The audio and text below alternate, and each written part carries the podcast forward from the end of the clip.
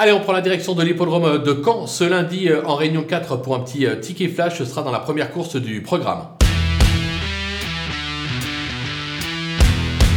Dans cette épreuve, euh, je vais racheter le numéro 9, Icône d'érable, qui ne doit pas être condamné sur sa récente disqualification.